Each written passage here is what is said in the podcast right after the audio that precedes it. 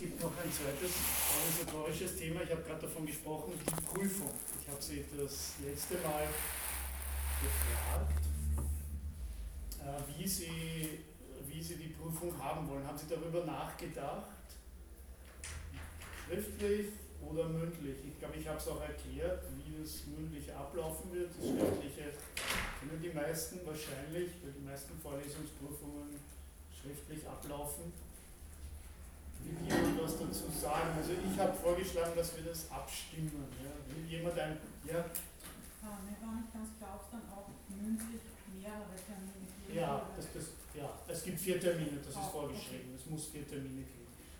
Also es gibt einen an unserem letzten Vorles sofort, ja, an unserem letzten Vorlesungstag. Das ist, glaube ich, der, ich jetzt nicht, welcher Tag das ist. Äh, irgendwann im Juni.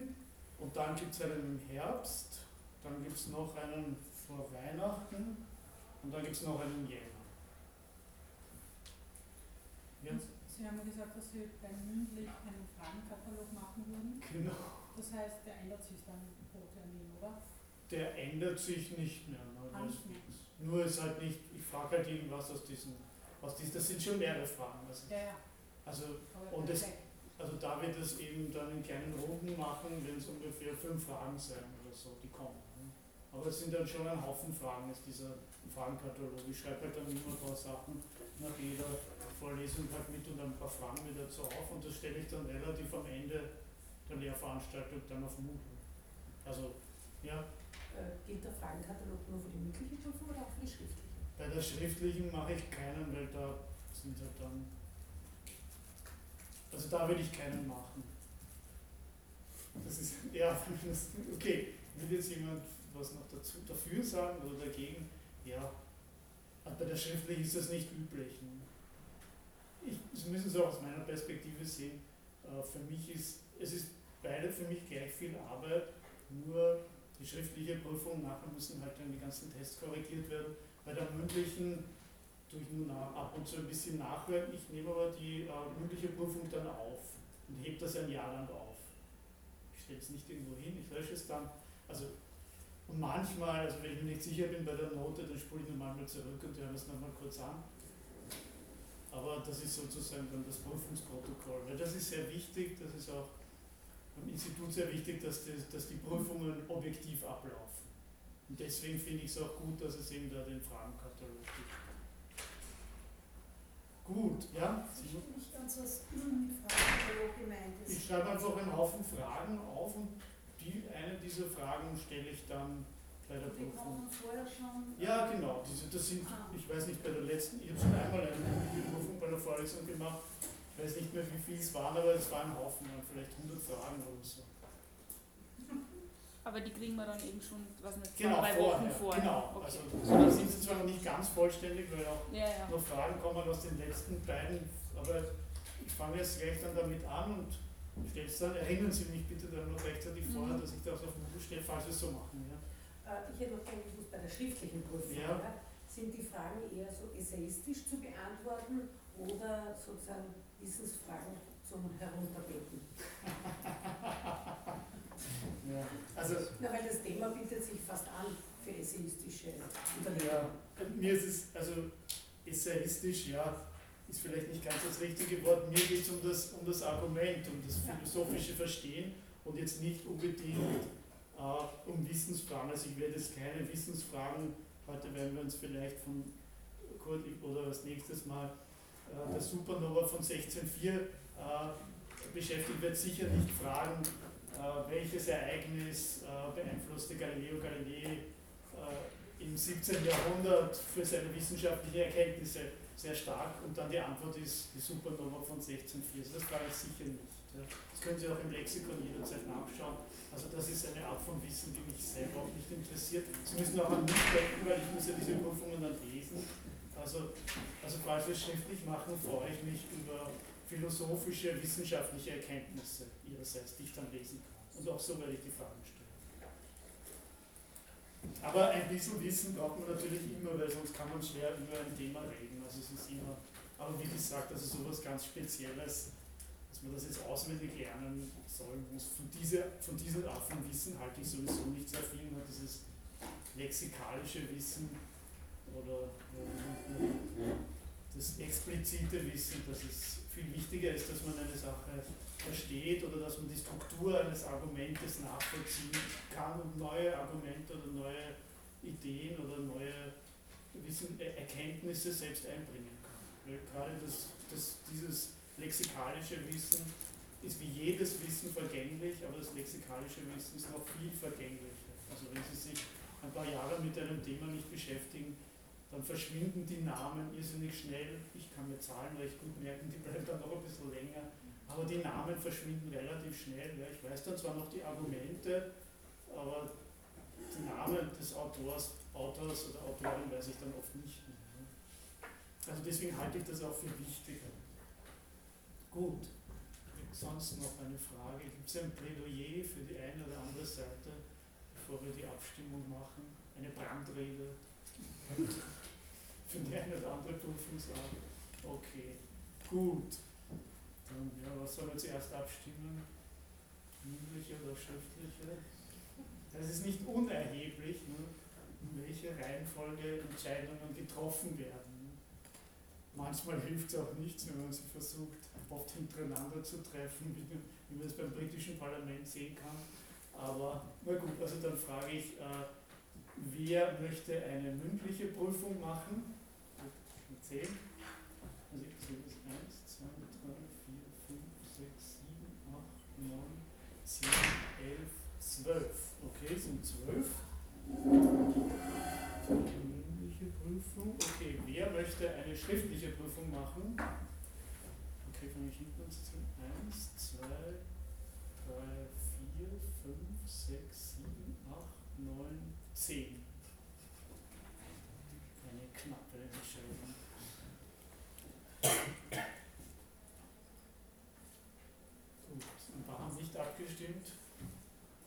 das richtig gesehen habe, aber denen ist es offensichtlich egal. Gut, also dann ist es zwar mit einer knappen Mehrheit eine mündliche Prüfung. Ja.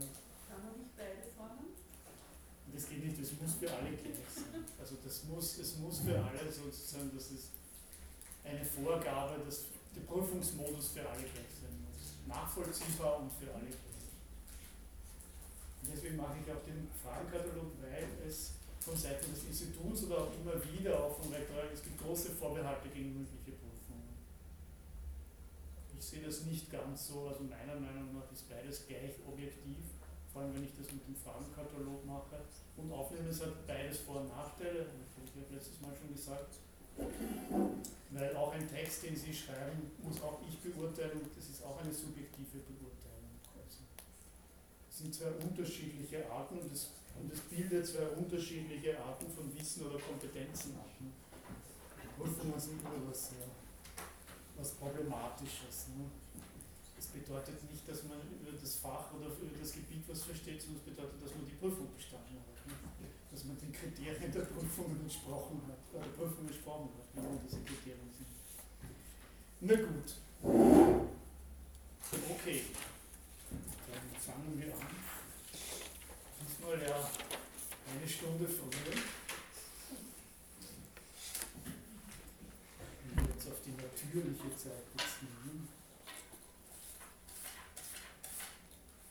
Gut, wo sind wir das letzte Mal stehen geblieben? Das letzte Mal sind wir stehen geblieben. Da habe ich dieses äh, auf der Seite 47. Wir werden uns jetzt noch dieses Mal und das nächste Mal mit diesem Buch beschäftigen nach Ostern oder dann was anderes machen. Dann vielleicht später mit dem Buch weiter. Und wenn Sie sich erinnern an letztes Mal, da sagt der Blackfoot, also es gibt vier Gestalten in diesem Gespräch. Also der Blackfoot ist der Whitehead, ein Mathematik oder Naturphilosoph Alfred Maud Whitehead. Und er sagt, damit haben wir das letzte Mal aufgehört, also sie glauben, über die Natur und die Ereignisse in ihr sprechen zu können, ohne über sich selbst sprechen zu müssen. Sie haben recht, dass Descartes meinte, wenn es Fantasien und Erinnerungen gäbe, dass es dann auch einen Fantasierenden und Erinnernden wirklich geben müsse. Sie kennen ja diesen berühmten Satz, äh, von René Descartes, der so versucht, seine eigene Existenz zu beweisen, äh, was er meiner Meinung nach äh, damit beweist, ist eigentlich nur sein eigenes Ich oder wie vielleicht manche Hirnforscher sagen würden, oder ich glaube, ich habe das letzte Mal auch dieses Buch von Thomas Metzinger angesprochen, der Ego-Tunnel, das jemand kennt von Ihnen, wo er beschreibt irgendwas, was für eine Illusion das Ich eigentlich ist. Und danach im nächsten, im nächsten Teil des Satzes wird der Buddhismus angesprochen, auch in der Philosophie äh, des Buddhismus ist das Ich eine Illusion. Und das, was René Descartes da erkannt hat, ist sozusagen diese Illusion vielleicht und hat das für das Reale gehalten. Ich finde das auch ein bisschen komisch eigentlich, weil er ja nur, also jetzt verkürzt, ich denke, also bin ich, ne, so sagt das ja nicht. Aber eigentlich müsste man ja immer das weiter sagen. Ne? Ich denke, also bin ich, also denke ich, dass ich denke, ich bin, das geht ja immer weiter. Ne?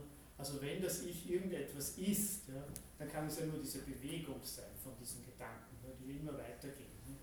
Und so sieht das ähnlich, so ähnlich sieht das auch die äh, Hirnforschung, die ja auch äh, sagt, dass diese äh, oder, oder noch vielleicht noch an, allgemein in der Philosophie des Geistes, äh, dass dieses Ich durch äh, durch eine Konstruktion äh, zustande kommt, und zwar durch einen Prozess, durch einen andauernden Prozess äh, der nicht abreißenden Gedanken. Und dadurch entsteht die Illusion des Ichs. Das ist sehr ähnlich, äh, wie das vielleicht im Buddhismus, ich habe es letztes Mal schon gesagt, im Buddhismus gibt es nicht, das ist eine sehr, sehr große, teilweise religiöse Richtung, aber auch philosophische Richtung lese jetzt mal weiter vor aus dem Buch. Also, aber die Buddhisten sehen das beispielsweise anders. Die meinen, dass diese Fantasien und Erinnerungen einfach so entstehen könnten, wie ursachenlos gedachte Quantenereignisse quasi. Und dann entsteht auch einfach die Fantasie. Es gebe einen Fantasierenden und zwar als ein Resultat der Fantasie und nicht als der Voraussetzung. Also hier wird diese, dieser Illusionscharakter äh, des Ichs ange, angedeutet, in diesem Satz, dass es eben umgekehrt sein könnte, also dass nicht so wie eben in der klassischen, sage ich jetzt einmal so, ne, in der klassischen Philosophie René Descartes, hier ist zuerst mal ein Subjekt, ne, dieses Subjekt wird konstruiert ja, mit diesem Satz, verkürzt ich denke, also bin ich, und das erkennt dann ein Subjekt, aber das, äh, Entschuldigung, das erkennt dann ein Objekt aber das Subjekt ist zuerst da. Na, da in dem zweiten Teil, wo dieser Blackfoot den Buddhismus anspricht, da wird das umgedreht. Da ist dieses, dieses Selbst, dieses Ich oder das Subjekt, wie wir das jetzt mal nennen wollen, ein Resultat der Fantasie. Äh, Michael Sandel zum Beispiel stellt die Frage, was bleibt denn eigentlich übrig von diesem, von diesem Ich oder von diesem Selbst, wenn man alles, wenn man alles abziehen würde? Ne? Die nationale Identität, die geschlechtliche Identität, die familiären Beziehungen, die Freunde, den Besitzstatus, was weiß ich was alles. Ne? Wenn man das alles abziehen würde, ne? was man sich so denkt, das bin ich. Ne? Die eigene Geschichte, der Name, ne? Was bleibt da eigentlich übrig?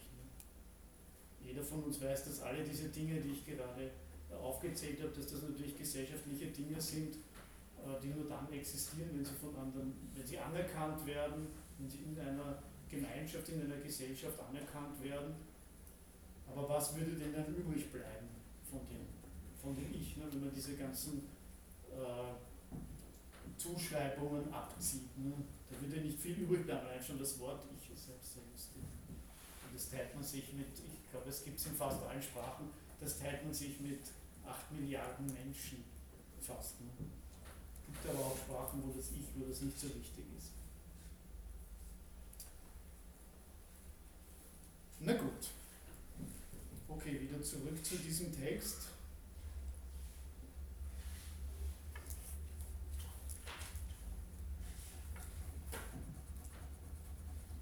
Der Portmann, das ist der Alfred Portmann, also einer dieser vier Gestalten. Ich zähle sie nochmal auf, ich sage sie dann nicht immer, bald werden Sie sie auswendig kennen, die da vorkommen in diesem Gespräch, in diesem Totengespräch, eben das ist der Alfred Portmann, also dieser Biologe, Portmann heißt er da, der Tscherenkov, der spielt den Physiker, der Tscherenkov war wirklich ein Physiker, ein russischer Nobelpreisträger.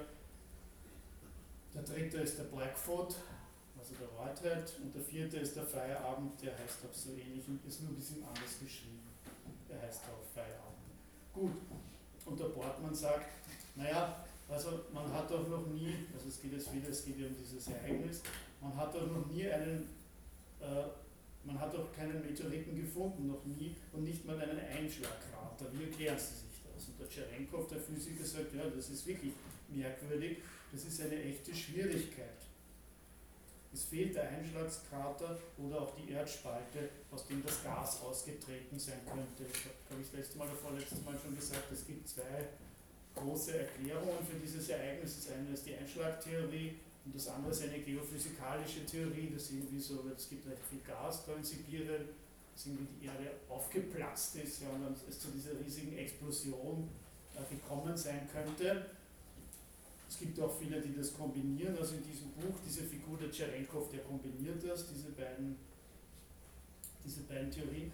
Aber er gibt zu, es ist eine echte Schwierigkeit, denn es fehlt der Einschlagkrater, es fehlt auch die Erdspalte, aus dem das Gas ausgetreten ist, sagt er. Das ist äh, die Schwäche seiner Deutung, sagt er. Aber sonst ist alles plausibel. Aber es kann ja sein, dass man in Zukunft noch den Meteoriten findet oder die Erdspalte. Ne? Und dann kann man sich erklären. Das ist ein ganz ein typisches Muster. In Zukunft wird man das erklären können. Daraufhin sagt der Feierabend, naja, Science Fiction ist auch manchmal plausibel. Es fehlt nur eine bestimmte Evidenz, eine kleine Lücke in der Kausalkette. Und dann wird ein Faktor hypothetisch eingeführt, den es nicht gibt. Dann fragt er den Tscherenkov, ja, und Ihre Deutung von Tunguska jetzt, äh, was ist das anderes als eine Fiktion? Es wurde eben kein Gasfeld gefunden.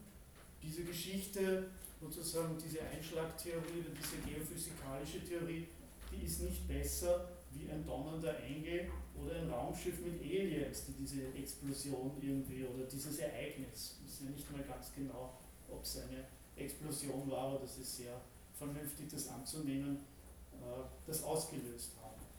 Alles andere, was sozusagen fehlt, wird dazu gedichtet. Und deswegen ist die äh, physikalische Erklärung nicht besser als Science Fiction, meint äh, der Feierabend.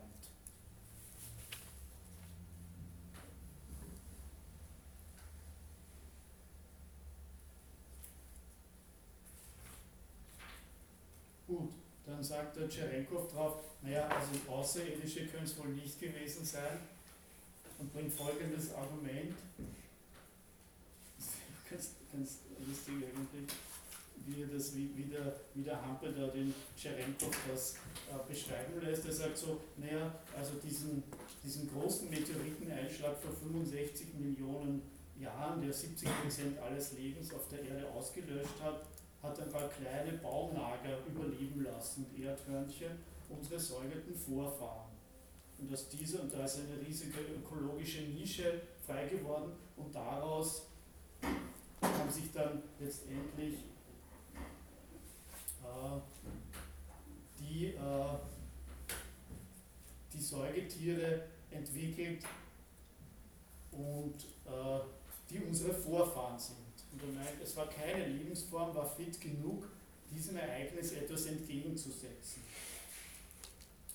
Und nur weil es diesen Einschlag gegeben hat, sagt er, konnten überhaupt die Säuger äh, sich weiterentwickeln. Und nur so ist es überhaupt zu einer Zivilisation gekommen, letztendlich, nur so in dem Ablauf der Evolution. Und nur dann kann es, und nur dadurch konnte es so etwas wie Wissenschaft und Technik geben. Und auch wenn es im, im Universum, das ja bekanntlich sehr riesig ist, hundertfach Leben geben könnte oder sollte, dann ist es sehr unwahrscheinlich, dass dieses Leben im selben Zeitfenster beim selben Raumfenster existiert, weil es schon auf der Erde eigentlich sehr unwahrscheinlich ist. Und deswegen ist es unglaublich unplausibel, äh, dass dieses Ereignis von Außerirdischen ausgelöst äh, hätte werden können oder, war, oder ist ausgelöst worden. Aber diese, also wenn Sie im Internet recherchieren über Tunguska, dann gibt es ganz viele solche, gibt ganz viele Bücher sogar über Außerirdische, also die halt meinen, die Erklärung seien Außerirdische. Also das ist sehr beliebt. Ne? Und dann sagt der Scherenkov weiter, naja, das ist nicht besser, also diese, diese Idee mit den Außerirdischen, als der Carlson vom Dach, vom Dach von der Astrid Lindgren. Da denkt sich auch ein kleiner äh, Junge einen Freund aus mit einem Propeller auf dem Rücken. Also sind diese Funktionen haben ja meiner Meinung nach auch diese ganzen Vorstellungen von den Außerirdischen. Es hat ein bisschen was, was Religiöses, dass man sich halt so gute Menschen sind meistens, werden sie eher gut dargestellt, bis auf ein paar wenige Ausnahmen, äh, die so ferne Freunde irgendwo aus den Fernen des Universums sind. Also ich würde mich da dieser Argumentation von Tscherenkov anschließen und glaube auch nicht, also dass Außerirdische an diesem Ereignis oder mit diesem Ereignis irgendwas zu tun haben können. Aber der Bortmann sagt dann drauf, nein, den Propellermann, den gibt es in der Geschichte wirklich. In der Geschichte existiert er ja, ne? der Kratzer vom Dach.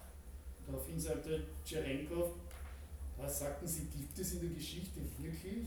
Ich meine, wie kann ein erwachsener Mensch an so etwas Komisches glauben?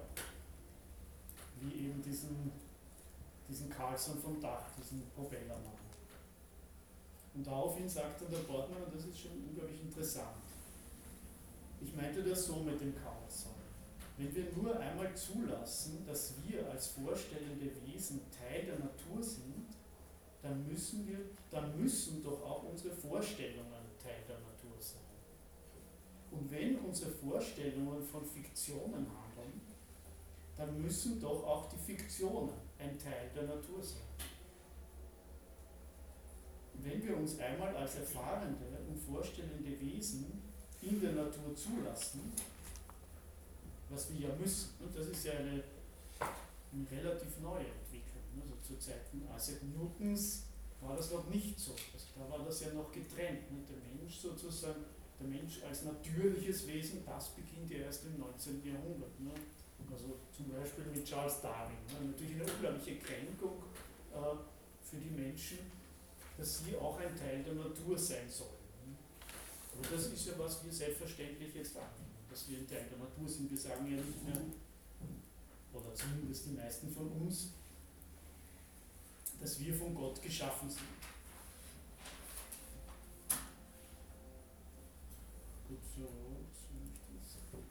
Genau. Also wenn wir uns einmal als erfahrene und vorstellende Wesen in der Natur zulassen, dann müssen wir den Unterschied zwischen dem Wirklichen und dem bloß Vorgestellten oder Fiktionalen anders ziehen, als durch die Differenz zwischen dem Natürlichen und Nicht-Natürlichen. Denn das Nicht-Natürliche, das gibt es da nicht. Also müssen auch sozusagen, muss auch Science Fiction äh, ein Teil der Natur sein, klarerweise. Also, dadurch ist es natürlich schwieriger, wenn wir das zulassen, nach diesem Argument ist es natürlich schwieriger zu argumentieren, warum die Geschichte jetzt von Tscherenkov über das Tunguska-Ereignis, also mit dem Einschlag und der Gasexplosion, warum die plausibler sein muss oder soll, als jetzt eine Science-Fiction-Geschichte. Das sind beides Geschichten, für, auch für die Geschichte von Tscherenkov fehlen ganz wichtige Fakten, um sagen zu können, okay, so war es wirklich. Also das können wir eindeutig aus den Fakten herauslesen. Das fehlt. Das fehlt in der Einschlagkrater oder Spalte, wo dieses Gas austreten könnte. Der Feierabend sagt dann drauf, genau das glaube ich auch. Auch die Vorstellungen und Fiktionen gehören zur Natur. Sie sind ein unbestimmter Teil oder ein Rand von ihr. Das ist auch ein sehr interessanter Gedanke. Und das spielt wieder auf das an, was, was wir das letzte Mal äh, gehört haben. Ich habe da ein kurzes Zitat aus, aus Homer vorgelesen, dort Vorstellungen aus der griechischen Antike, wie man sich den Rand der Welt vorgestellt hat, ne, das, wo das dann ins Totenreich übergeht, also wo, wo sozusagen, ja, ich lese vielleicht jetzt weiter, die Natur, wo die Natur unbestimmt ist, unkonkret. Die, und also der Feierabend sagt dann weiter, die Natur ist manchmal bestimmt konkret, partikular und manchmal unbestimmt bestimmt abstrakt allgemein. Und die Fiktionen sind unbestimmter als das, was wir uns nicht nur ausdenken, sondern auch tatsächlich erleben. Also da sehen wir schon, es ist nicht so, also wie vielleicht der Tscherenkov das sehen würde, dass es nur sozusagen die Naturwissenschaft mit ihren mathematischen Gesetzen gibt, sondern der Feierabend denkt das so, es gibt sehr bestimmte Teile der Natur, das ist das, was wir erleben, oder auch die Naturgesetze oder unsere Technik und so weiter, aber dann gibt es auch Teile der Natur, zum Beispiel die Fantasie oder die Vorstellungen, die ja auch Teil der Natur sein müssen, und die sind aber unbestimmter und die sind unklar. Also genauso wie in dieser Vorstellung, äh, die wir bei Homer finden im Totenreich. Also der das halt so bildlich beschreibt, wo dann alles völlig unklar wird. Ne? Das ist alles nur eine nebelhaft und die Gestalten ziehen da herum. Das ist auch ein Grund wahrscheinlich, warum der Hampe eben dieses, dieses ganze Gespräch äh, als ein Totengespräch oder diese literarische Form des Totengesprächs verwendet, das so anlegt.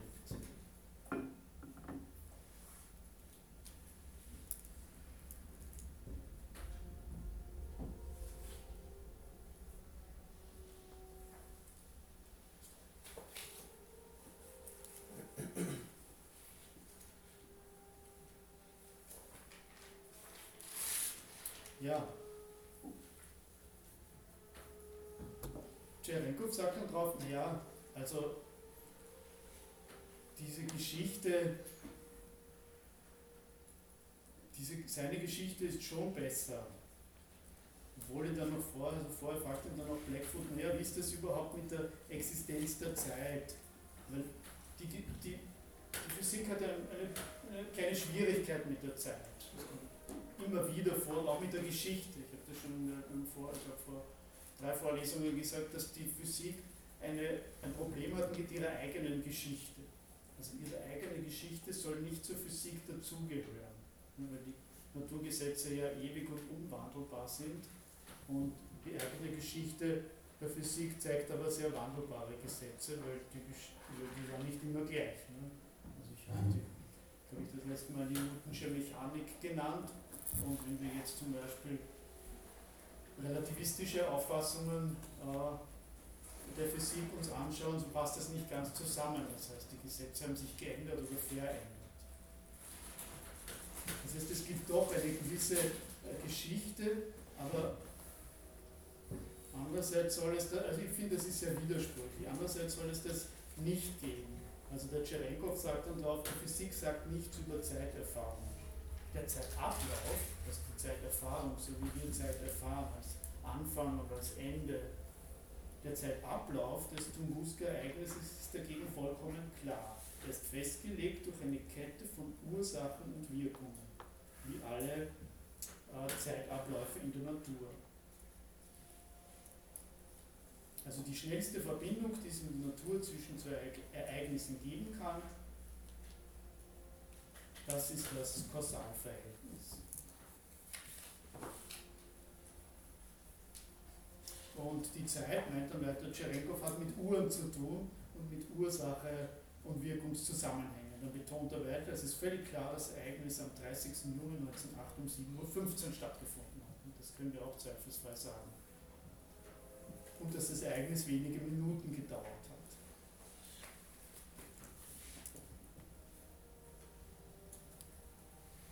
wir, und es ist, es ist einfach wissenschaftlich interpretierbar,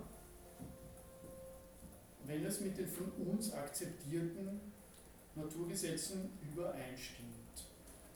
Und das ist unserem Wissen nach das Wahrscheinlichste. In Science Fiction ist unwahrscheinlich, auch wenn man eben die, die Gasdepots oder den Krater noch nicht gefunden hat. Also ich persönlich halte die auch unwahrscheinlich.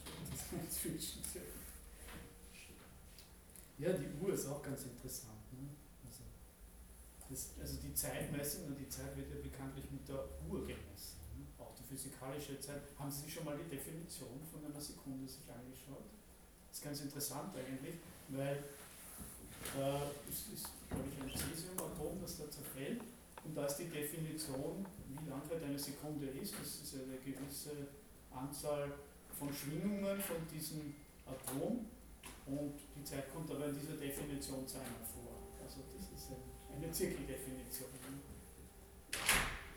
Und man kann ja die Zeit in dem Sinn auch nicht messen, also die Fähigkeit, mit Zeit umzugehen, ist meiner Meinung nach eine technische Fähigkeit. Wir sind wir sind fähig, Uhren zu bauen. Immer genauere Uhren und die genaueste Uhr, die es gibt, ist die Atomuhr.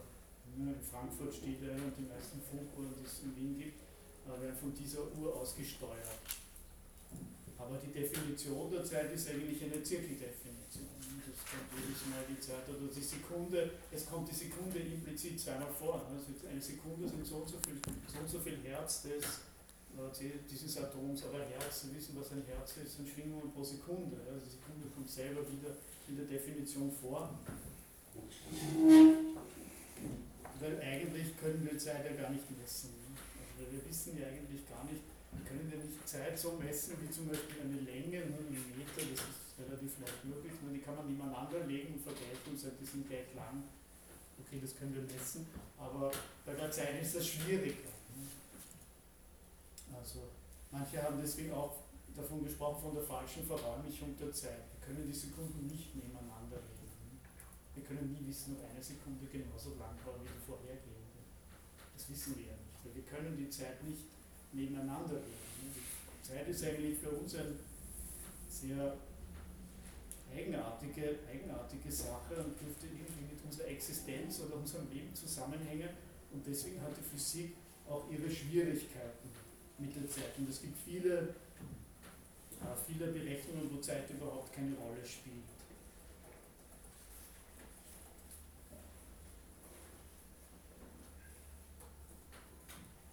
Gut.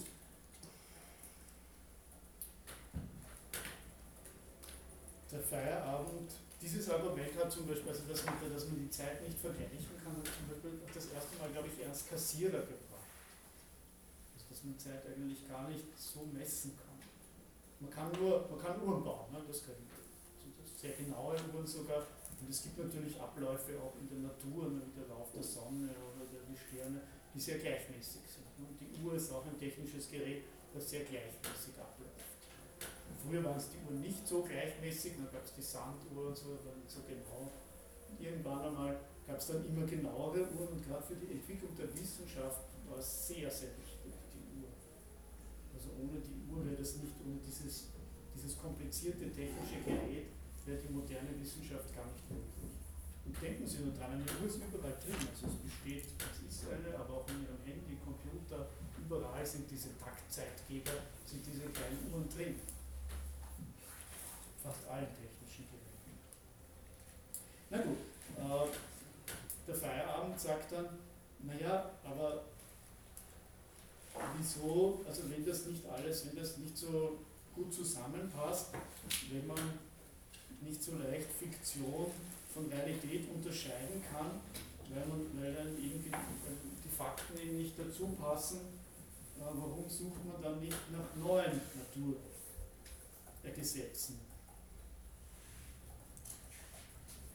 Weil wenn die, wenn die Ereignisse irgendwie anders sind, dann könnte man doch auch nach neuen Naturgesetzen suchen. Ich habe Ihnen das letzte Mal ein Beispiel gebracht von diesem Kavenzmann, dieser Riesenwelle, wenn Sie sich daran erinnern. Ne? Also für mich ein, unglaublich, es gibt ganz viele Beispiele natürlich, aber für mich ein sehr interessantes Ereignis, weil genau das, was in diesem Buch, oder ein interessantes Ereignis, ist jetzt das falsche Wort, ein, ein interessantes interessantes Faktum, weil genau das, was, da diesem, was wir jetzt gerade besprochen haben, da vorkommt. Also zuerst ist es Fiktion, ja, jahrhundertelang war es immer nur Fiktion, es waren nur Seemannsgarn-Geschichten, die sich halt Seeleute erzählt haben, am Meer draußen gibt es riesige Wellen, ja, die 35 Meter hoch sind, sehr unvorstellbar Also ich weiß nicht, wie hoch so ein normales fünfstöckiges Haus ist, vielleicht 15 Meter hoch Also eine Welle, die 35 Meter hoch ist, ist unglaublich. Und das hat ein, ein seriöser Wissenschaftler das nicht für möglich gehalten, dass es sowas überhaupt geben kann. Ne?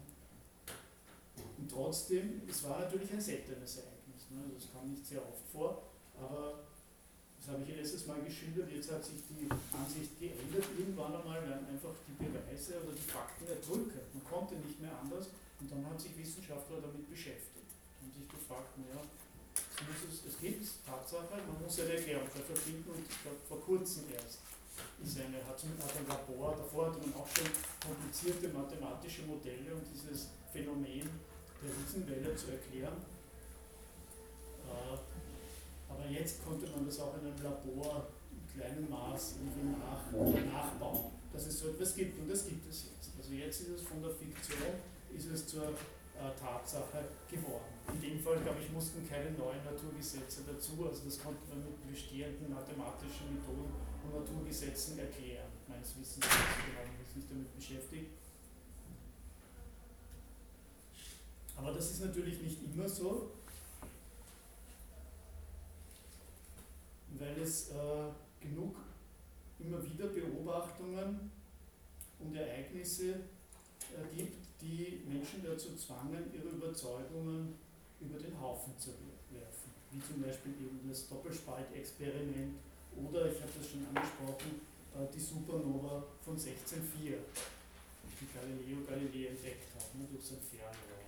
Und da hat das bisherige Weltbild einfach nicht mehr dazu gepasst. Er hat das gesehen ja, und er sah aber, dass da taucht plötzlich ein Stern auf, der vorher nicht da war. Und es gab natürlich, es gab ja diese Sphärenvorstellung früher, es gab diese Planetensphäre, wo die Planeten herum sind. So ein bisschen Käseglocke, Käseglockenartig hat man sich das vorgestellt. Und dahinter war die Fixsternsphäre. Das hat sich natürlich bewegt. Die Sterne drehen sich über den Himmel, aber die waren fix. Es kamen keine dazu, es gab ja diese Sternbilder die Astrologie, ist ja bekanntlich schon sehr alt, stammt aus dem alten Ägypten und aus dem vorderen Orient. Die heutigen Astronomen wollen das natürlich nicht gerne hören, aber das hängt natürlich schon auch mit der modernen Astronomie zusammen. Äh, aber für die waren sozusagen, die waren unwandelbar, ewig und fix. Und das sieht jetzt plötzlich der Galileo Galilei diese, diesen Stern auftauchen. Das, das Supernova von 1604 weiß nicht, wie sie heißt, ich glaube, sie hat auch einen Namen. Und er konnte sich nicht erklären, warum dieses, dieses, dieser Himmelskörper keine Parallaxe hat. Also Parallaxe ist das, ich weiß nicht, ob Sie das mit einem kleinen so, wenn ich da auf dieses Notausgangsschild schaue und meine beiden Augen bewege, also einmal das eine Auge zumache, dann das andere, dann bewegt sich der Finger hin und her. Und es gab aber keine Parallaxe, er konnte keine Parallaxe entdecken bei diesem, äh, bei diesem Stern und deswegen musste er fix annehmen, dass dieser Stern sehr weit weg ist. Das heißt in der sogenannten Fixsternsphäre, ne, das war die, die äußerste Käseglocke rundherum, der musste in dieser Käseglocke entstanden sein, also in der Fixsternsphäre. Das geht aber nicht, das durfte nicht sein, weil die war ja fix, ne? im Gegensatz eben zu den Planeten, die sich bewegt haben. Also das war ein, ein Anfangspunkt wenn wir so wollen, einer wissenschaftlichen Revolution.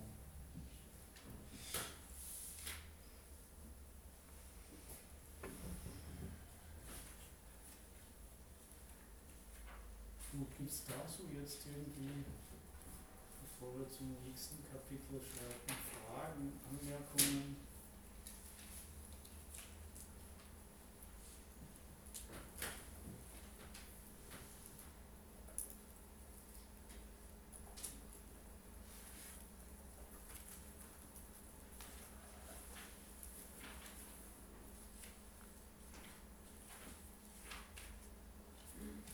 Gut.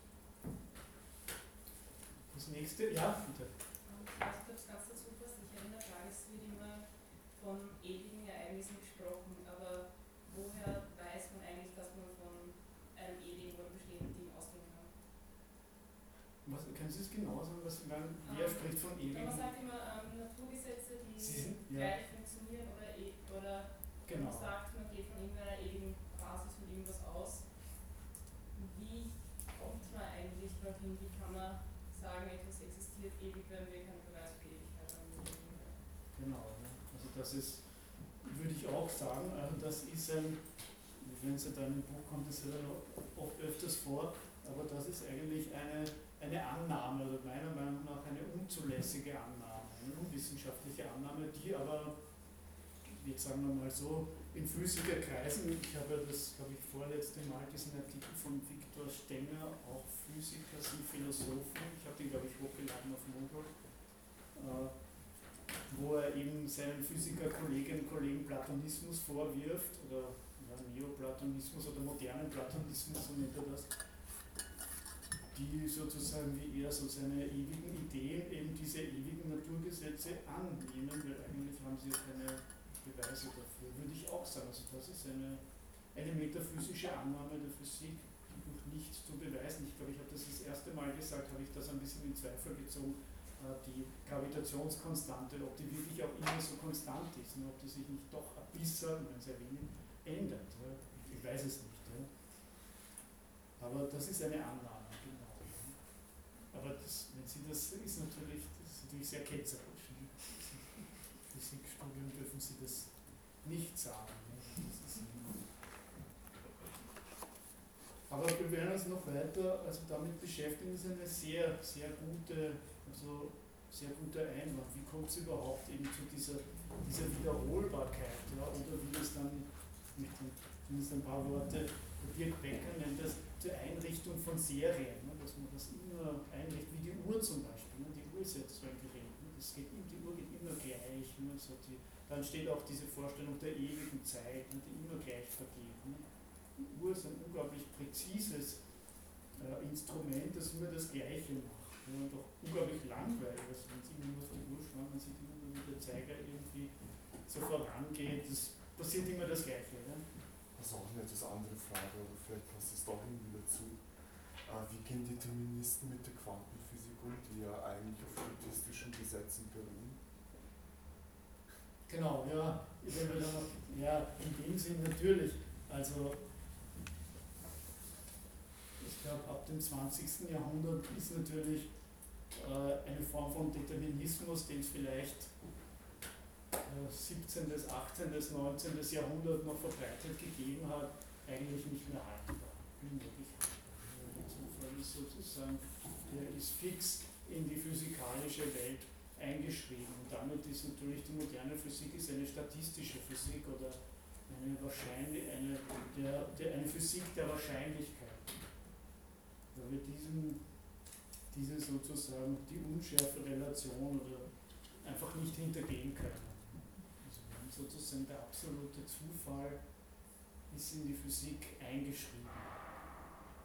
Es öffnet natürlich auch wieder etwas. Ne? Es öffnet natürlich auch wieder äh, einen gewissen anderen Spielraum. Ne? Weil sowas wie menschliche Freiheit oder so kann man dann, kann man dann so da hinein irgendwie hinein interpretieren. Ne? Aber wir werden dann noch über, über so deterministisch-mechanistisches Denken dann ganz kurz so in so einer Viertelstunde noch auf das zu sprechen kommen. Ne?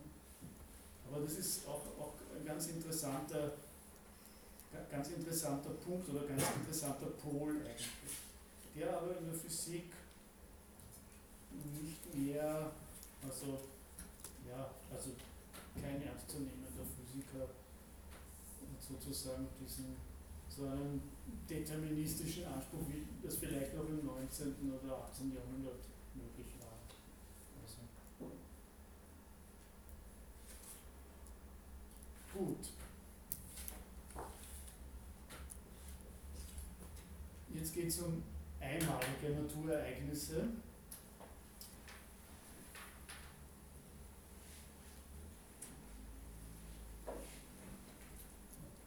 Also der Tscherenkov sagt dann, ja, natürlich können wir noch nach neuen Naturgesetzen suchen, wie zum Beispiel eben die Schrödinger Gleichung, die uns äh, zwingt, zu einem neuen mikrophysikalischen Bewegungsgesetz, ne, das nicht mehr der Newtonschen Mechanik entspricht. Aber wir müssen so lange wie möglich an unseren gut begründeten Prinzipien festhalten. Das ist ein, ein Grundsatz der Physik. Ein guter Grundsatz irgendwie. Aber dann sagt er, naja, aber das Problem bei dem Tunguska-Ereignis ist, dass es um ein gar nicht um ein reproduzierbares Experiment handelt, auch nicht um ein, sondern eben um ein seltenes Naturereignis, vergleichbar mit diesen Wellen. Ne? Aber angeblich haben sie schon auf Satellitenfotos über 500 solche Wellen, also gibt es schon Fotos von diesen Riesenwellen, von diesen Kavenzmännern. Also da gibt es, aber trotzdem ist es sehr selten, aber noch seltener ist natürlich so ein Ereignis wie das Tunguska-Ereignis. Ich finde das sehr komisch, also wenn ich dieses Buch in der Hand habe, dass da dieses Foto drauf ist. Ne? Also das finde ich sehr unpassend, weil das ist, das also ich nehme an, das ist der ausgetrocknete Aralsee, den man da sieht, ist zwar auch in, im heutigen Russland, aber aber hat, also wenn hätte man diese umgestürzten Bäume da sehen müssen oder irgendetwas von Tungus, also ich weiß nicht, wer man diese Cover gestalten in diesen Büchern macht. Ne? Na gut, aber der Tscherenkov sagt, naja, aber das ist eben schwierig, äh, weil das eben ein sehr seltenes Ereignis ist und auch nicht in einem Experiment wiederholbar. Also wir können keine Serie einrichten. Wir können sozusagen das nicht wiederholbar machen und dadurch zumindest einen gewissen Ewigkeitscharakter geben, vergleichbar. Wissenschaftssoziologie äh, unterstellt ja auch äh, Naturwissenschaftlern oft so religiöse Tendenzen ne, und vergleichen, macht, gibt dann so Vergleiche mit Ritualen, ne, mit einem religiösen Ritual, damit auch immer wieder das Gleiche wiederholt. Und ein wissenschaftliches Experiment versucht auch eine Serie einzurichten, etwas, das immer wiederholbar ist und so wie postuliert wird, in alle Ewigkeit zu jeder Zeit äh, im ganzen Weltraum. Aber das Problem ist eben, das scheint eher so ein bisschen so ein einmaliges Ereignis zu sein, dieses Tunguska-Ereignis hat noch nie so, zumindest weiß man nichts davon. Und daher ist es natürlich sehr schwierig, das zu untersuchen, räumt der Tscherenkov, also der Physiker, ein. Die nicht, die nicht präparierte Natur ist darüber hinaus immer komplexer als die präparierte, also die wir physikalisch genau erklären können, die präparierte Natur. Ne? Das ist das Experiment, das wir vor uns aufbauen und da sollte alles in allem immer wieder gleich ablaufen. In der Wirklichkeit ist es dann auch oft nicht so, aber es ist zumindest das Ziel. Und dann bringt er ein Beispiel, wenn wir physikalisch genau erklären wollen, wie sich ein Blatt im Wind durch den Park bewegt, wie es auf der Oberfläche eines Teiches zu liegen kommt und von dort von einem Stuhl erfasst und auf den Teichboden gezogen wird, dann haben wir eine sehr komplexe Aufgabe für uns. Er sagt dann weiter, also das ist hochkomplex und die Kausalkette ist im Grunde nicht äh, äh, wissenschaftlich interessant, weil es nicht alles seine Gründe und Ursachen haben. Trotzdem ist es aber nicht äh, so leicht zu beschreiben. Wir können nicht wissen, wo das Blatt hinfliegen wird. Es ist einfach hochkomplex. Ne? Also vielleicht müssen wir Prozesse, wie das schreibt äh, des deterministischen Chaos in Anschlag bringen. Aber er meint, das könnte man vorhersagen, wenn man ihm strömungsmechanisch jeden Millimeter und die äh, genaue Blattbewegung, dann könnte man es vielleicht vorhersagen, wo das Blatt hinfliegen würde. Ganz genau, glaube ich, aus Ihrem Grund, Ihrem Einwand äh, kann man es sicher nicht vorhersagen, weil irgendwann müssen wir so genau schauen und da wird dann alles so klein. Ja? Und vielleicht gerade, weil so ein kleines, Sie kennen ja diesen Schmetterlingseffekt, ne? so ein kleines Ereignis, ein Quantenereignis in dem Blatt, ja, und dann fliegt das Blatt doch, das führt wieder zu dem und das führt zu dem und dann fliegt das Blatt dann doch in eine andere Richtung und kommt am Teich, Teichboden dann ganz woanders zu liegen. Also wahrscheinlich können wir es nicht vorausberechnen, also wo dann dieses Blatt landen wird. Aber, wie Tscherenkov sagt, deswegen müssen wir äh, nicht an den Naturgesetzen zweifeln. Wir müssen halt mit diesen Wahrscheinlichkeiten rechnen kann dort oder dort landen. Es gibt unwahrscheinliche Orte, wo es landen kann, in einem ganz anderen Teich oder irgendwo in einem Ozean, weil so weit wird das Blatt nicht getragen im Park, sondern nur im Parkteich wird es landen. Aber wir können das nur mit einer gewissen Wahrscheinlichkeit beschreiben, aber wir können es beschreiben, meint der Cherenkov.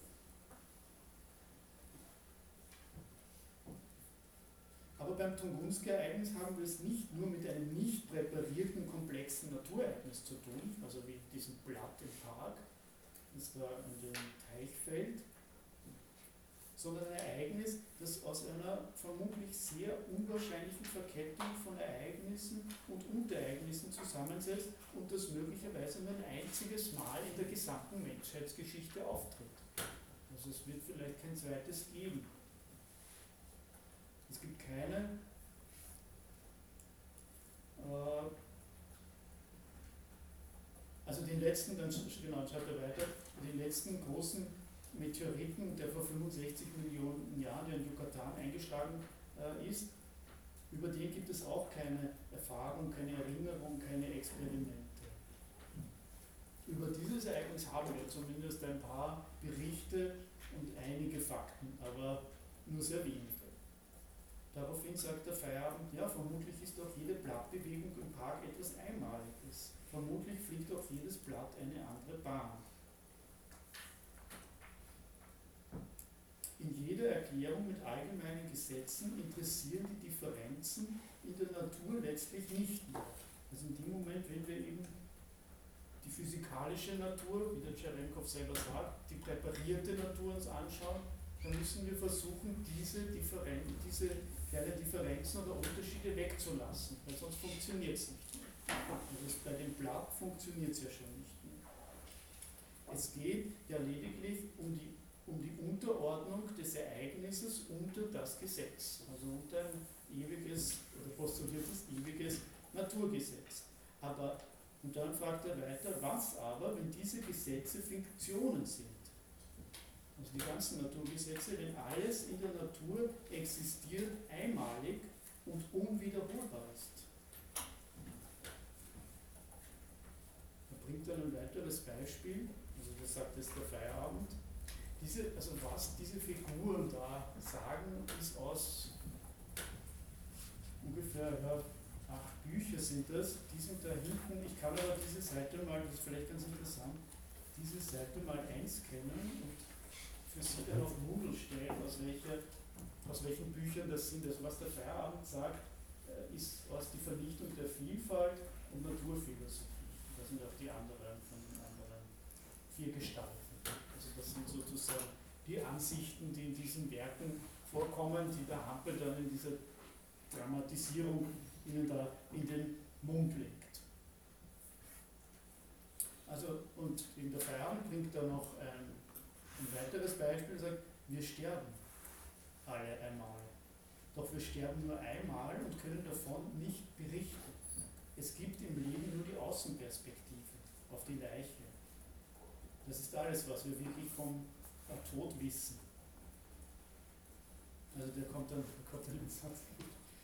Wir, das, ist ja, das spielt ja auf seinem Schiff, ne? auf diesem toten Schiff. Wir hier wissen zwar nicht mehr vom Tod, können aber den Lebenden nicht von diesem Schiff berichten. Ne? Es gibt keine Nachrichten aus dem Totenreich, wenn es so etwas gibt. In der Zeit der, der, in der Lebenden gibt es die Erfahrung des Todes nicht. Ist die Erfahrung des Todes das heißt, dadurch ist die Erfahrung des Todes nichts Natürliches. Also wir können über dieses Ereignis nicht berichten. Es gibt keine, wir können nur die Außenperspektive, dass jemand nicht mehr lebt, dass es, dass es eine Leiche gibt, das ist eine naturwissenschaftliche Frage oder das können wir naturwissenschaftlich untersuchen.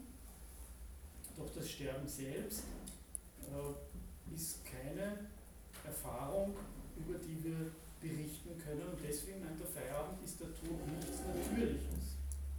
Doch wenn die Natur nichts als eine Abfolge von Unwiederholbarkeiten, also einzigartigen Ereignissen ist, Einmaligkeiten, dann ist unsere subjektive Todeserfahrung etwas Wichtiges für unser Naturverständnis.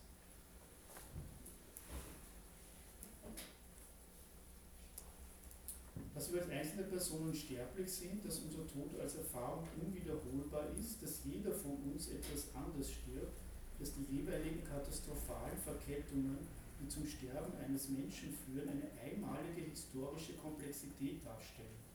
Gerade das könnte ja paradigmatisch für die Natur sein, für die Natur überhaupt sein. Vielleicht ist die ganze Natur nichts als eine Verkettung einmaliger Geschichten.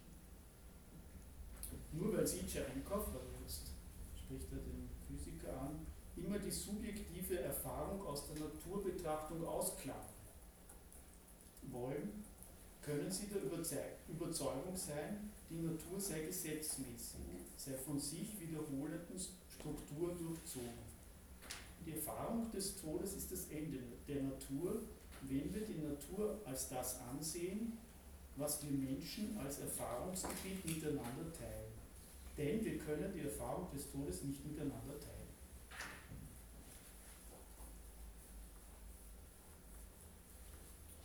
Also er spricht wieder hier ne, die, die, der klassische Widerspruch zwischen Geistes- und Naturwissenschaften äh, an. In den Naturwissenschaften soll das Subjekt nicht vorkommen. Auch das ist natürlich auch durch die Quantenphysik nicht ganz haltbar.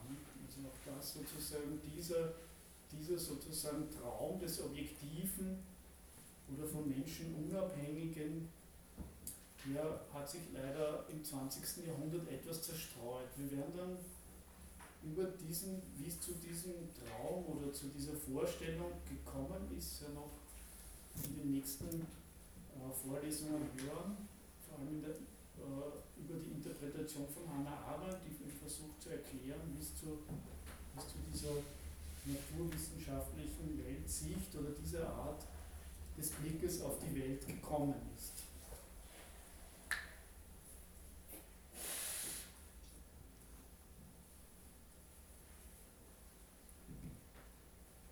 Der Tscherenkov sagt drauf, äh, das ist eine ziemlich dunkle, dunkle Rede so über den Tod und so, das interessiert ihn nicht.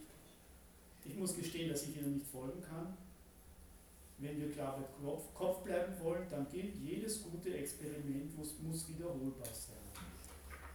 Die Natur ist nichts anderes, als was wir durch wiederholbare Experimente deuten können. Alles andere ist bestenfalls Zufall, Ungenauigkeit, schlimmstenfalls Fantasie und Imagination. Und dann sagt aber der Feierabend drauf, naja, aber wie genau ist Ihr Experiment? Ist das in allen Einzelheiten wiederholbar?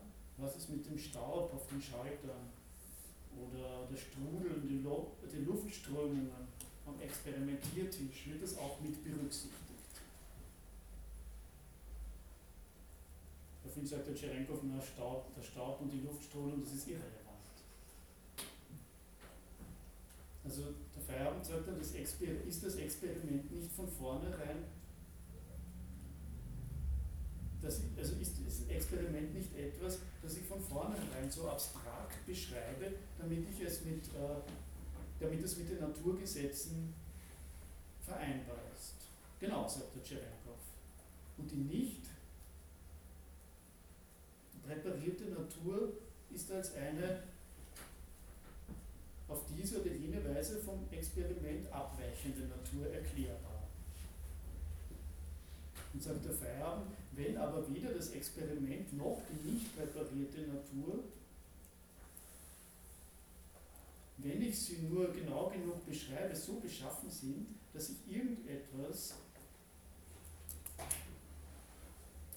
genau wiederhole, was sind dann ihre Gesetze?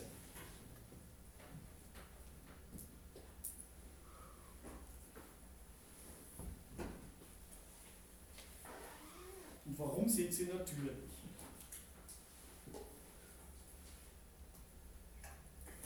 Und der Feierabend wirft ihm dann weiter vor, das, was wir natürlich, also der Tscherenkov sagt, natürlich ist das, äh, was den akzeptierten Naturgesetzen entspricht. Und die akzeptierten Naturgesetze sind natürlich. Und der Feierabend sagt dann drauf, naja, das geht im Kreis herum. Also diese diese Definition, was jetzt das Natürliche ist, das geht eigentlich immer im Kreis und hat eigentlich mit der Natur möglicherweise gar nichts zu tun.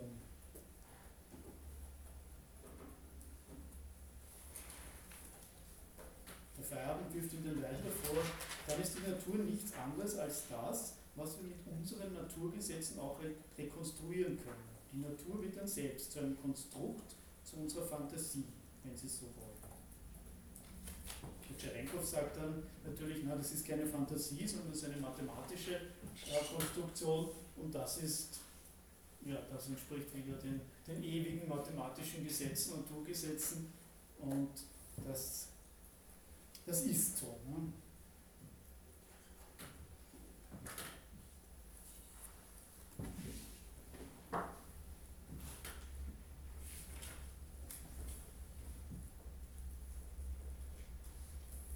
Ja. Gibt es dazu jetzt eine Frage, eine Anmerkung?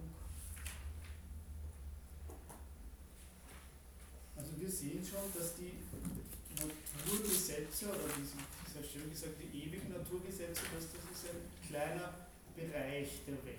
Und das ist meiner Meinung nach, ist es die Fähigkeit, Serien einzurichten oder eben einen gewissen technischen Aufbau herzustellen. Viele, viele Soziologen, auch Wissenschaftstheoretiker und Philosophen sprechen auch immer von, der, von unserer, von der abendländischen Zivilisation als der technisch-wissenschaftlichen Zivilisation. Und sie äh, setzen diese beiden Adjektive zusammen. Und ich würde das auch so sehen. Also das, natürlich sehen das die Physiker nicht so gerne, äh, dass ihre sozusagen ihre Kunst Technik ist, und sich immer ab, abgrenzen vom Ingenieur oder vom Techniker, der halt irgendwas macht aus pragmatischen Gründen. Äh, das funktioniert dann oder es funktioniert nicht. Aber die Physik erkennt äh, ewige Gesetze. Also da ist sozusagen noch ein metaphysisches Plus, ein metaphysisches Mehr noch dabei. Aber wenn wir genau hinschauen, was die beiden eigentlich machen, dann ist das natürlich unglaublich ähnlich. Also ein Techniker wird sofort, ja, ich sage den Satz fertig, ein Techniker wird auch versuchen, eine Serie einzurichten. Wie zum Beispiel den Lichtschalter, dass der immer funktioniert, oder eine Uhr zu bauen, dass die immer gleichmäßig geht. Er wird sie so versuchen zu bauen, dass sie schön gleichmäßig geht und dass es eine Serie ist und immer wiederholbar ist. Genauso, dass der Lichtschalter immer, also wenn ich da auf einen Knopf drücke, dass das immer funktioniert. Es geht ja nicht ganz immer, weil es gibt ja auch Gründe, warum es nicht geht, aber meistens geht es. Ja. Das heißt, er wird eine Serie einrichten und genauso macht das natürlich auch ein Physiker. Er wird ein Experiment bauen und wird es so einrichten, dass es immer wieder wiederholbar ist. Ja? ja aber heißt es nicht, nicht im Prinzip nur, dass wir äh, den statistischen Mittelwert, äh, also uns immer nur über den statistischen Mittelwert unterhalten, während wir natürlich äh, statistisch aber keine Vorhersage über den Einzelfall machen können. Also dementsprechend besteht dann eigentlich die Welt aus ganz vielen Einzelfällen und wir mitteln die ganze Zeit. Und insofern ist es selbstverständlich dann äh, die Sicht des Physikers keine andere als die, dass wir damit wiederum versuchen, äh, pragmatisch vorzugehen, weil wir dann denken, naja, okay, dann können wir auch in Zukunft über die Dinge, die sich dem Mittelwert wieder anpassen, äh, über die können wir reden. Wir können halt keine Aussagen über die Fälle, die dann plötzlich eben rausfallen aus der statistischen Normalverteilung machen.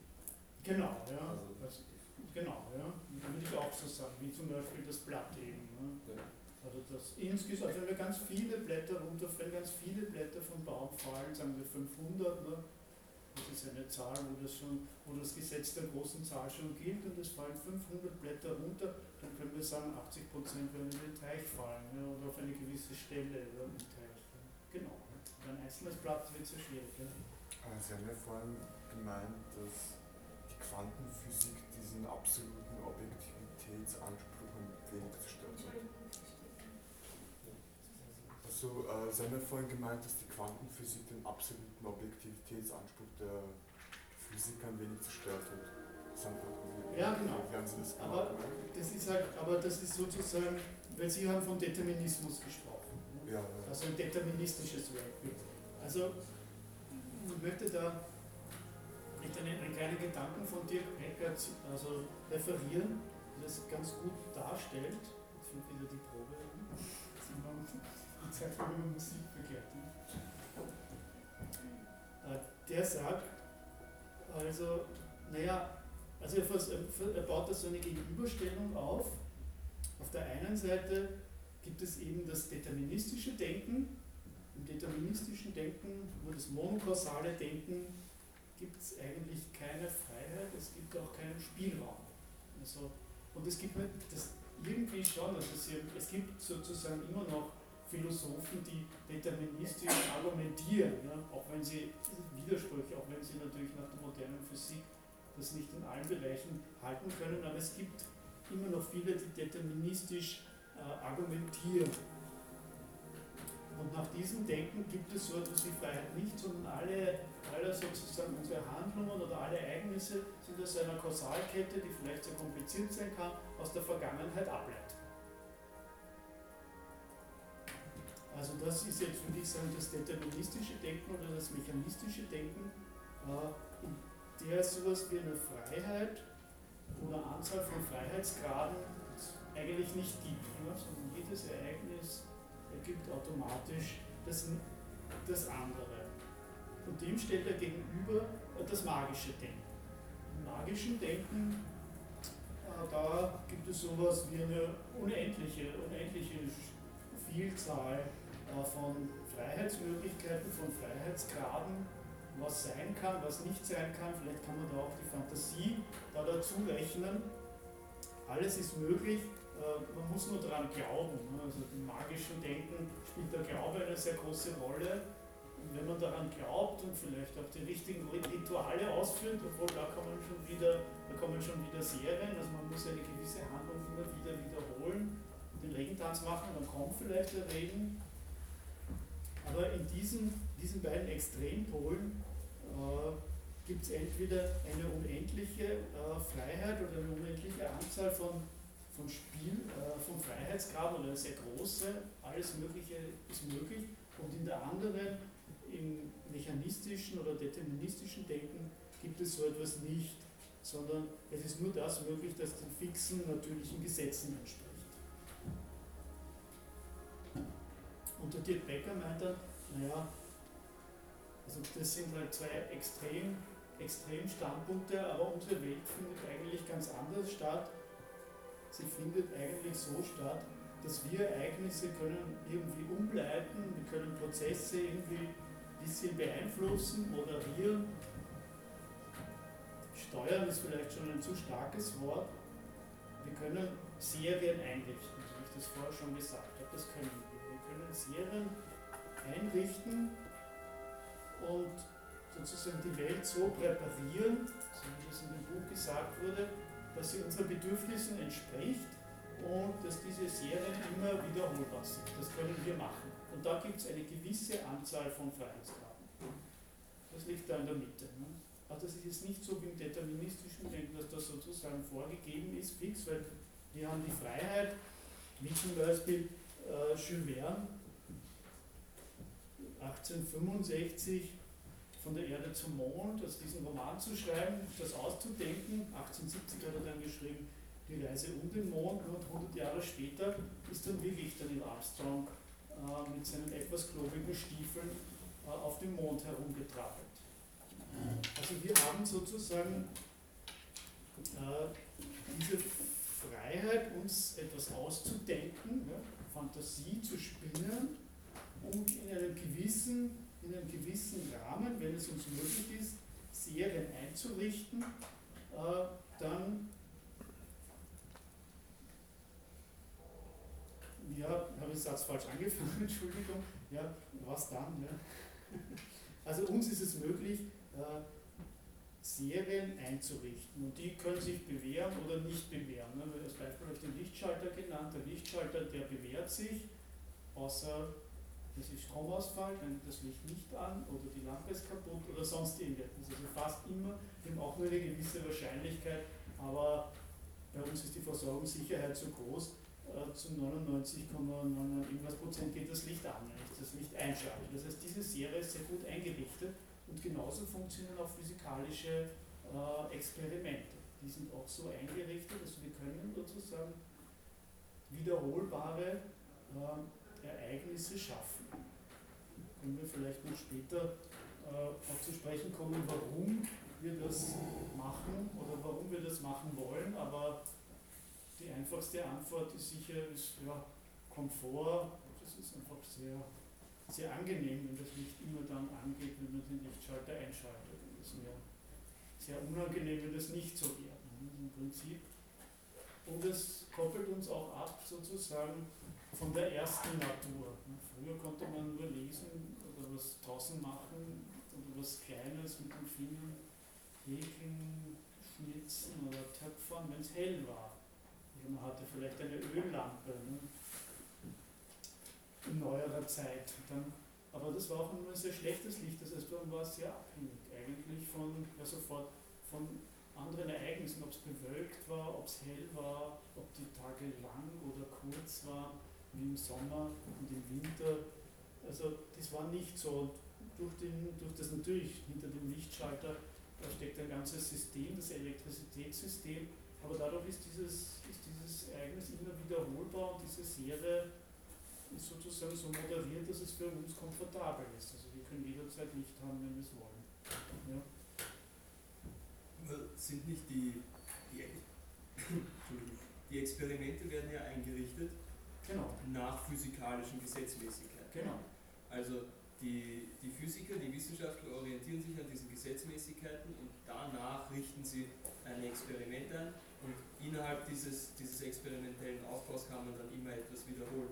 Aber ist es nicht so, dass wenn nicht die dahinterliegenden Gesetzmäßigkeiten konstant wären, der, der Experimentalaufbau äh, auch nicht konstant sein könnte, sondern allein dadurch, dass es eine, eine eben gesetzesmäßige Ebene gibt, kann ich immer wieder dasselbe aufbauen und es wird immer wieder funktionieren. Wie zum Beispiel, wenn ich die Härte eines Materials teste, dann mache ich es mit äh, Kristall, weil es das härteste Material ist. genau. Und ich kann das äh, in 500 Jahren wohl immer noch machen mit Kristall, weil es immer noch das härteste Material sein wird. Also ist es nicht so, dass äh, der Experimentalaufbau selber äh, nur verweist auf diese hinterliegende Ebene von Gesetzmäßigkeiten eigentlich. Also Sie meinen sozusagen, dass sozusagen der Aufbau verweist sozusagen nur auf diese Ebene dahinter. Oder dass ich es immer wieder aufbauen kann, sozusagen. Es ist immer wieder Nur weil es sozusagen diese, dieses, ja, ich weiß nicht, da fallen natürlich viele, physikalische äh, Gesetze, jetzt die Härte zu bestimmen, äh, fallen darunter. Äh, aber Sie meinen, nur weil es diese Gesetze gibt, ist das so. Was, will jemand was, was dazu sagen? Will was dazu anmerken? Das ist ein sehr, sehr gutes Argument. Ja. Ja, aber es ist ja auch so, dass wir mit Hilfe der Technik auch Gesetze. Es ist ja nicht so, dass wir eine. Es ist alles aufbauend. Es ist nicht so, da ist die unterste Ebene Technik fertig. Da, wenn wir von einer untersten Ebene reden wollen, okay, dann Technik, neue Ebene. Technik, neue wissenschaftliche Ebene. Also es ist nicht so, dass das eine Art Zwei-Schichten-Modell ist, sondern dass sich das ständig aufbaut. Und die darüberliegenden Ebenen könnte, da könnte man schon irgendwie argumentieren, okay, inwieweit ist das jetzt konstruiert, inwieweit ist das artifiziell. Also es ist schwieriger, als man es so darstellen könnte. Also natürlich ist die Perspektive, deswegen danke, also sehr, das ist sehr interessant, das ist natürlich die Perspektive, die ich auch im Physikstudium so gelernt, das wird ja gar nicht so explizit gesagt, aber das ist selbstverständlich, genauso wie Sie es erzählt haben. Das geht aber eben nur dann, wenn man, wie Sie eingebracht haben, die Geschichte, diese vielen Schichten außer Acht lässt. Man so tut, als gäbe es diese äh, Schichten nicht und als wären diese Gesetze da.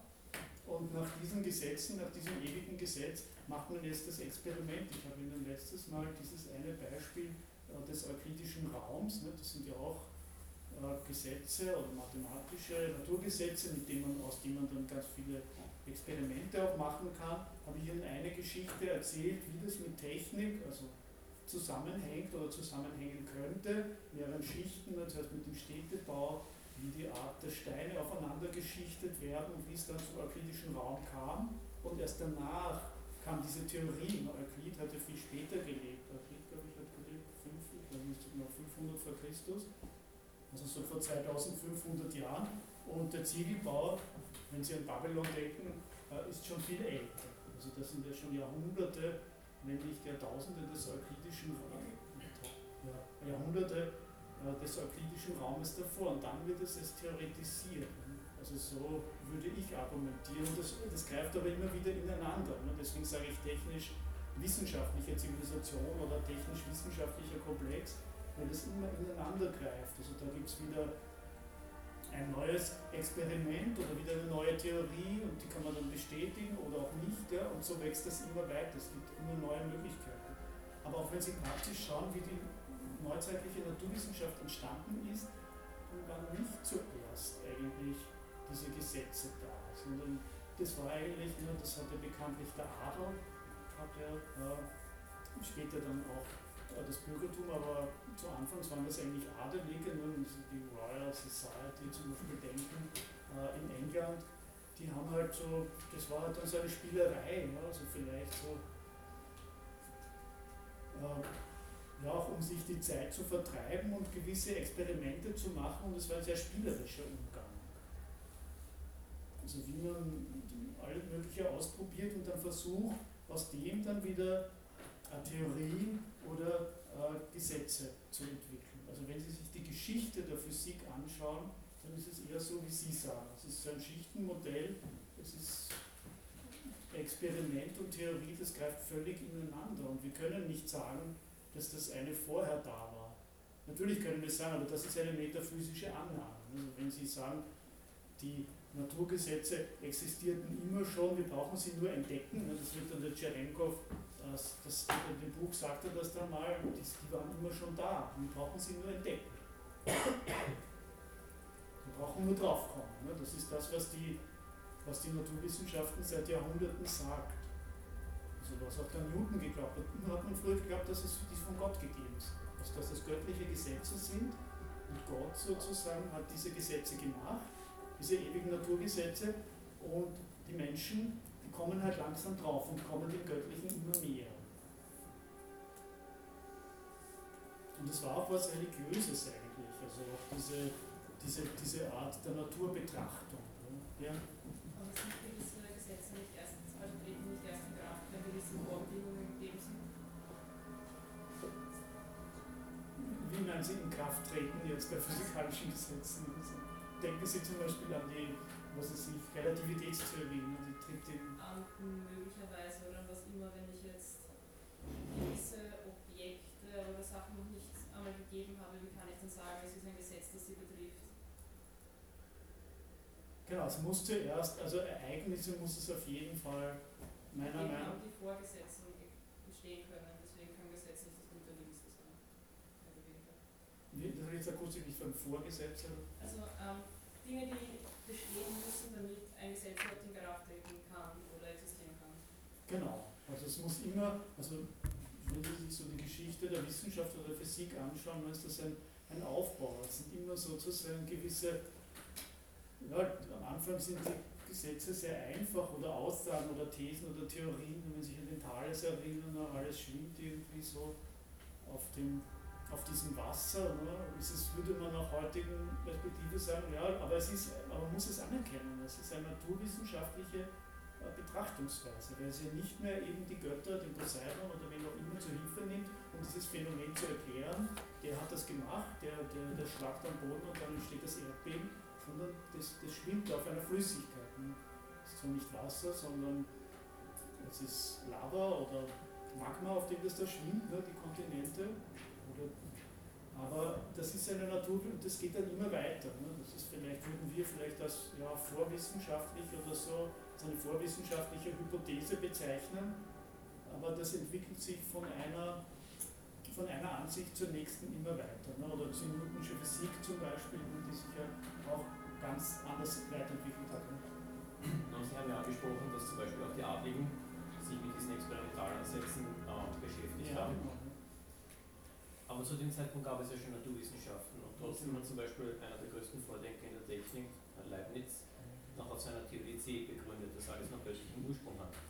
Was sich damals später durch die Naturwissenschaften und die von ihm aufgebrachten Techniken und, und Verwendungsweisen ins Neuere, in die Neuzeit hinein bewegt hat. Und dort, und dort, ich persönlich denke, dass in Zeit und Sein von Heidegger ein sehr guter Ansatz ist, dass die Technik auch immer revealing ist, also entblößend.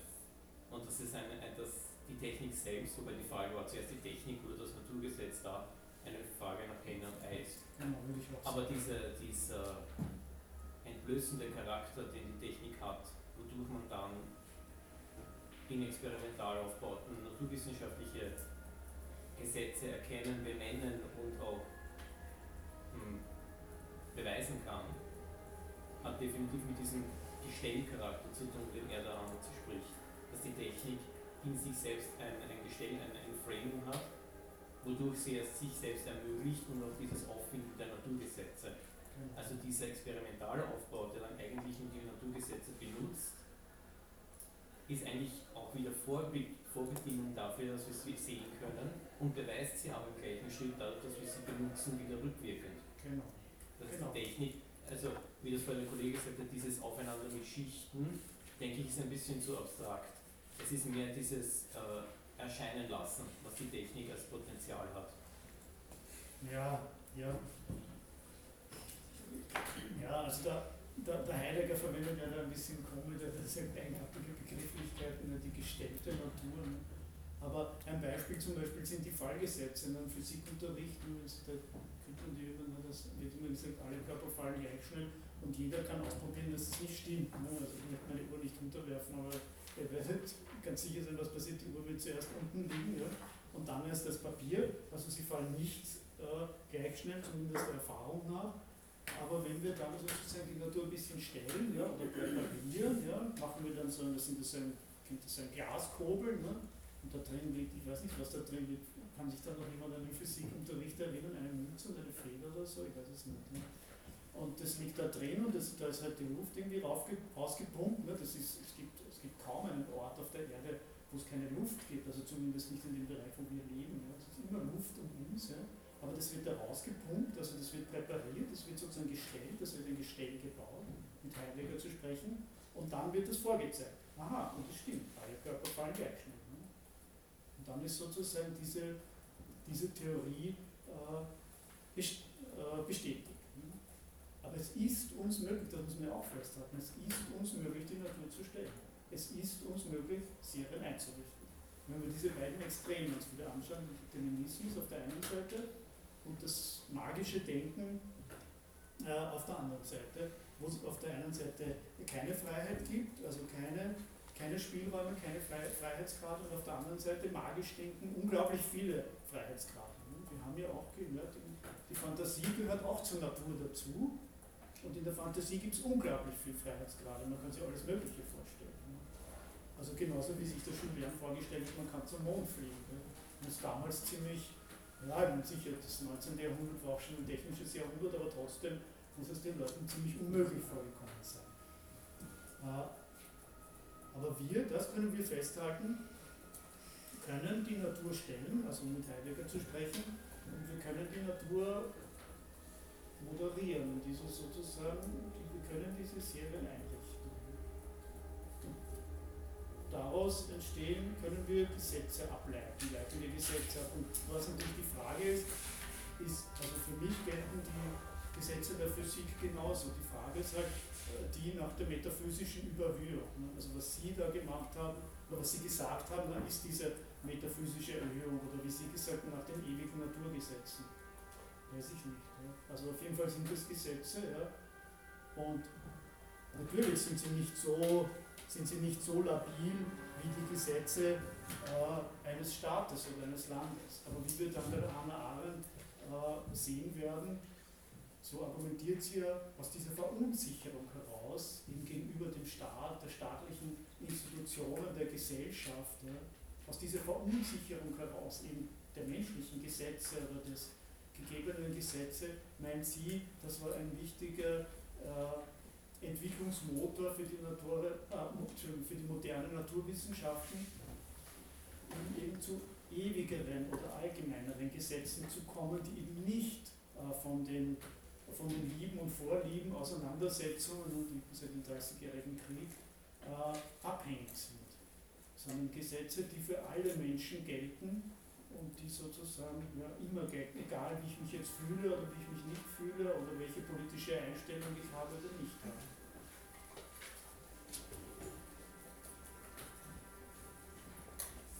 Gut, okay, wir sind am Ende.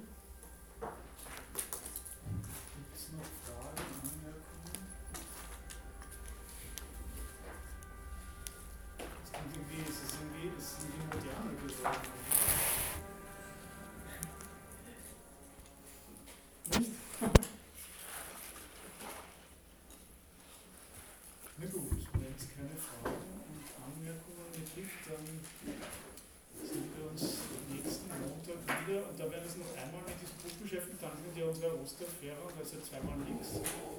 Dann werden wir uns, glaube ich, entweder mit der Hannah Arendt oder ja, ein bisschen mit chinesischer Philosophie beschäftigen. Und habe ich das schon gesagt? Äh, irgendjemand hat mich gefragt, letztes Mal äh, nach dem François Julien. Sie haben gefragt, genau, Sie haben diesen Text schon von Billeter gelesen. Also dieses Buch, das ich meinte, heißt Vom Sein zum Leben. Euro-chinesisches Lexikon des Denkens. Von François Julien. Gut, einen schönen Abend.